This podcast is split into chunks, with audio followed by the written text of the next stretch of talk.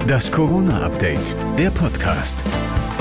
Schönen guten Tag, das ist eine neue Ausgabe des Corona-Updates. Am 20. April stand der Information ca. 16 Uhr. Mein Name Joschka Heinemann.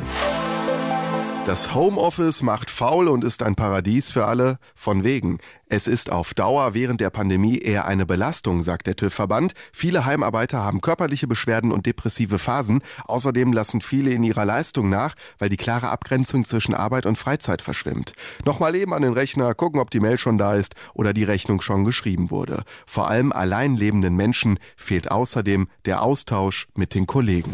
Und auch das Homeschooling scheint im Moment noch keine Ideallösung zu sein. Das IFO-Institut geht davon aus, dass Kindern und Jugendlichen pro Tag drei Stunden Lernzeit fehlen. Sie verbringen allerdings mehr Zeit pro Tag im Internet oder vor dem Fernseher. Richtig schlechte Noten gibt es für die Politiker. Denn das IFO-Institut hat im zweiten Lockdown trotz langer Vorlaufzeit keine Verbesserung im Distanzunterricht festgestellt. Und während man in Deutschland auf das Oktoberfest verzichten musste, geht es in Großbritannien auch an eine große Tradition. Eigentlich sollten die sogenannten Stadtausrufer ihren Meister küren. Aber Schreien ist wegen der Aerosole nicht drin. Die Stadtausrufer sind sowas wie Twitter, nur in echt. In kurzen, pointierten, prägnanten Sätzen rufen sie den Menschen normalerweise in Großbritannien seit mehreren hundert Jahren die neuesten Nachrichten und Regeln des Königshauses zu. In edlen Roben und mit einer Glocke in der Hand.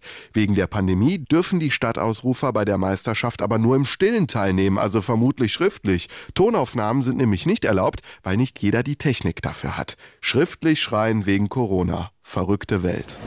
Und soweit die aktuelle Ausgabe des Corona-Updates vom 20.04.2021 mit Joschka Heinemann.